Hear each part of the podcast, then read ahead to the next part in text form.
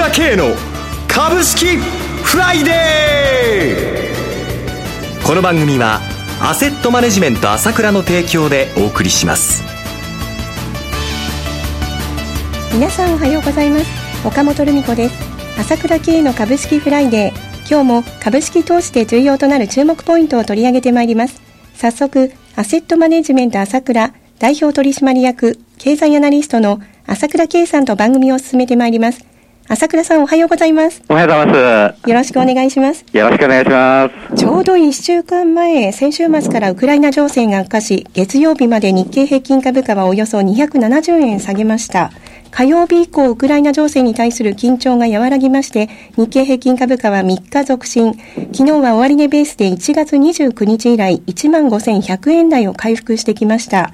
また、アメリカでは雇用関連指標の改善が買いを誘い、ニューヨークダウはおよそ1ヶ月半ぶりの高値水準。S&P500 指数は2週間ぶりに過去最高値を更新してきました。この1週間いかがご覧になっていますか？そうですね。前半はウクライナで荒れましたけども、えー、その後ね、はい、あっという間に上がってきましたね。はい。やっぱりね、えー、相場が強いんですよ。私は前から言ってますけど、はい。いわゆる債券から株へという根本的な流れは変わってないんですね。はい。ですから、一時的にその世界ではいろんなことが起こります。アルゼンチンのこともそうだし、中国のこともそうだし、今後もいろんなことがあるでしょう。はい、しかしながら、まさに二進一退であって、一回退くともうそれ以上に上がっていくと。これが今の世界の株の流れなんですね。はい。そして、やっと日本もそれについてくる流れがまた始まってきたというところだと思いますよ。はい。また、為替も、え昨日の ECB 理事会を受けまして、円安が進んでいますね。そうですね。103年代入ってきましたね。はい。このあたりを含めまして、え解説をお願いいたします。一旦 CM です。今、朝倉慶が熱い。その鋭い分析力で注目を集める経済予測のプロ、朝倉慶が代表を務めるアセットマネジメント朝倉では、日々の株式情報を無料でリアルタイム配信中。アベノミクスで上昇した株式相場。投資家はここからどう対処すべきか。迷ったら朝倉慶。キーワード朝倉慶で検索を。アセットマネジメント朝倉は、証券取引、金銭有価証券の予託貸付行為は行っておりません。また、情報提供する金融商品のお取引では、相場変動などにより損失を生じる恐れがあります。取引説明書、契約締結前交付書面など十分にお読みいただき、ご理解の上お取引ください。金融商品仲介業者登録、関東財務局長、金中第605号。では、朝倉さん、昨日は5番に入ってから急な上昇に転じました日経平均株価なのですが、このあたりを含めまして解説をお願いします。そうですね。昨日は直接、いわゆる年金基金ですね。はい、GPIF のが株をね、買うと。いうことが伝えられましたんでね。えー、これにやっぱり、えー、先物から反応して変わりましたよね。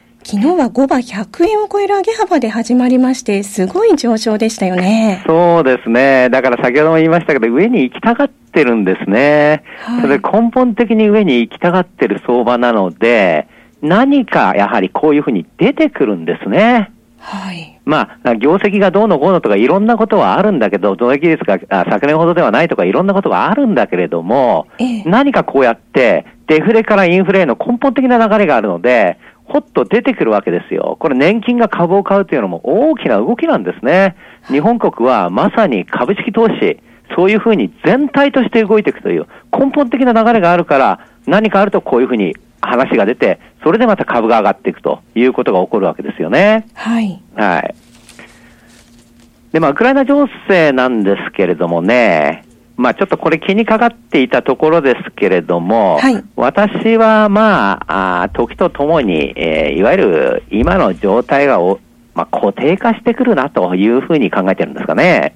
ええまあ、今の状態何かというと、いわゆるクリミア共和国ですね、これがまあ、あの、16日に、えー、選挙すると、住民投票するということになりましたけども、まあ、明らかにロシアにつきたいという住民投票の結果になるのは明らかなんですね。はい。そうすると、まあ、あ今、実質的にロシアの支配下に置かれているわけですけれども、これにまあ、欧米諸国が反発しているわけですけれども、まあ、ロシアはクリミアを離さないということで、実質支配が続くという中で、まあ、独立するのか、併合するのか分かりませんけれども、えー、この状態が時とともに固定化していくということになっていくんじゃないでしょうかね。はい。また今週は中国の全人代も回復しました。このあたりはいかがご覧になっていますか？そうですね。まあ、成長率7.5%ということで発表になったんですけれども、やはり構造改革するという意味ではね、はい、7.3%でも7.2%でもいいんだけれども、成長率を下げても、痛みを伴う改革をやるよという姿勢を示すのが本来の形だったと思うんですけれども、それがやっぱりできませんでしたね。成長率を下げるという選択肢ができませんでしたね。やはり私は火種が残ったと見ていますね。はい。それでは一旦お知らせです。株式投資に答えがある。株高だからといって必ず設けられる保証はない。だからこそプロの情報が欲しい。そんな時に朝倉慶。経済予測のプロ、朝倉慶の情報は、アセットマネジメント朝倉のウェブサイトで、日々無料でリアルタイム配信中。迷ったら朝倉慶。キーワード、朝倉慶で検索を。アセットマネジメント朝倉は、証券取引、金銭有価証券の予託貸付行為は行っておりません。また、情報提供する金融商品のお取引では、相場変動などにより損失を生じる恐れがあります。取引説明書、契約締結前交付書面などを十分にお読みいただき、ご理解の上お取引ください。金融商品仲介業者登録、関東財務局長、金中第605号。さて、朝倉さん、日本国内のことに話を戻しますが、3月に入りまして、先週末もお話しいただきましたように、国家戦略特区が選定されつつありますね。そうですね。いよいよ出てきたなという感じがしますよね。はい。これは大きいと思います。大きな成長戦略になると思うんですね。農業関連では新潟、えー、そして、えー、関西の方では藪市など、えー、福岡市なども含まれつつありますよね。そうですね。しかし、なんといっても、起爆剤になるのは、この東京と横浜、川崎ですね。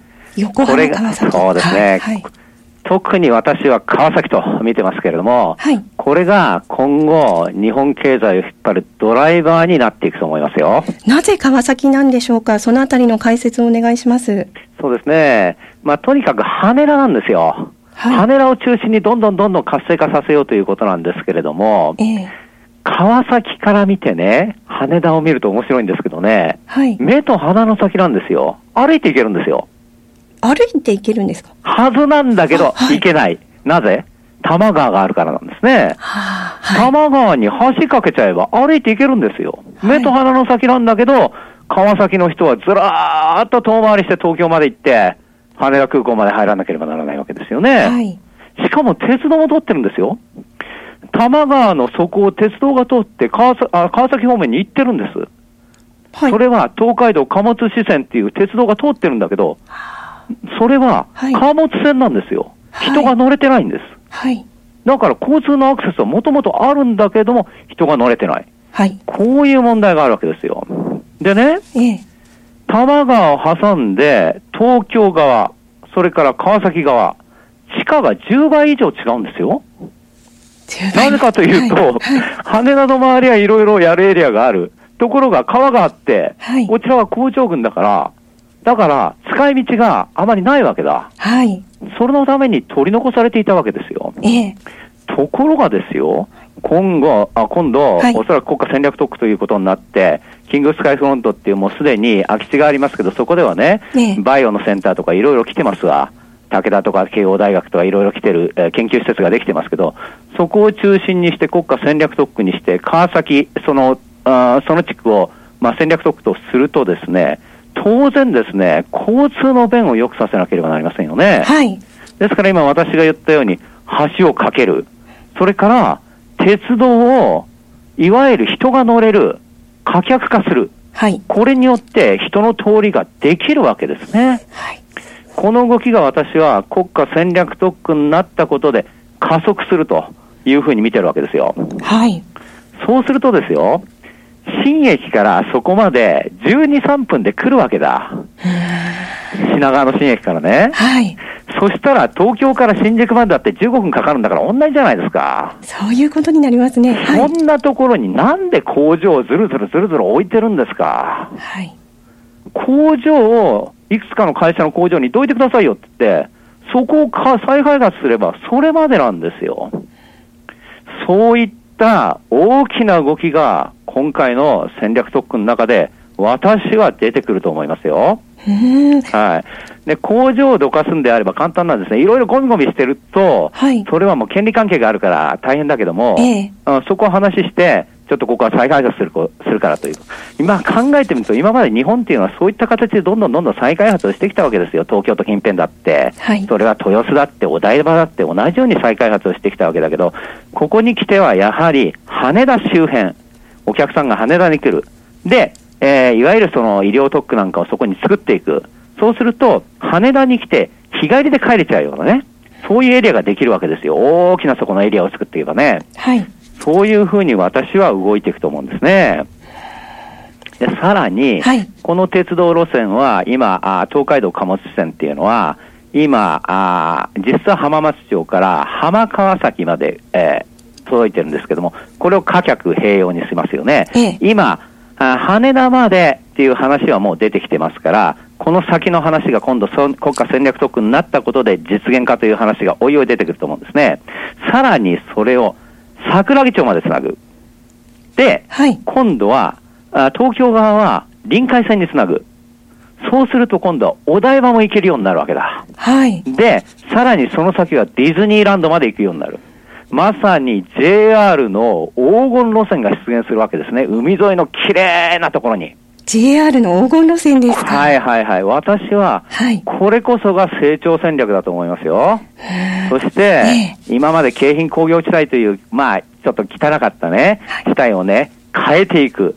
海沿いだから一番いいとこじゃないですか。はい。そこを綺麗な場所に変えていく。それで、外国人をどんどんどんどん呼べるような規制緩和をする。新しい街をそこに作る。これが、いわゆる成長戦略なんですよ。私は、今回、この川崎が選ばれたということは意味があることであって、私は国は進めていくと思います、そういう方針を。はい、これが一番今後のですね、大きな国家戦略、あいわゆる成長戦略になっていくんじゃないかと思うんですよね。はい。朝倉さん、今朝もどうもありがとうございました。お話は、アセットマネジメント朝倉代表取締役経済アナリストの朝倉圭さんでした。ここでお知らせです。私どもの会社の吉田沙織が、夕刊富士のカズワングランプリに出場しています。毎週月曜日掲載です。どうぞご注目ください。私、朝倉慶が代表を務めますアセットマネジメント朝倉は、SBI 証券、楽天証券への口座開設業務を行っていきます。私どものホームページから、両証券会社の口座を作っていただくと、週2回、無料で、銘柄情報を提供するサービスがあります。ぜひご利用ください。それでは今日は週末金曜日、頑張っていきましょうこの番組は、アセットマネジメント朝倉の提供でお送りしました。最終的な投資判断は、皆様ご自身でなさってください。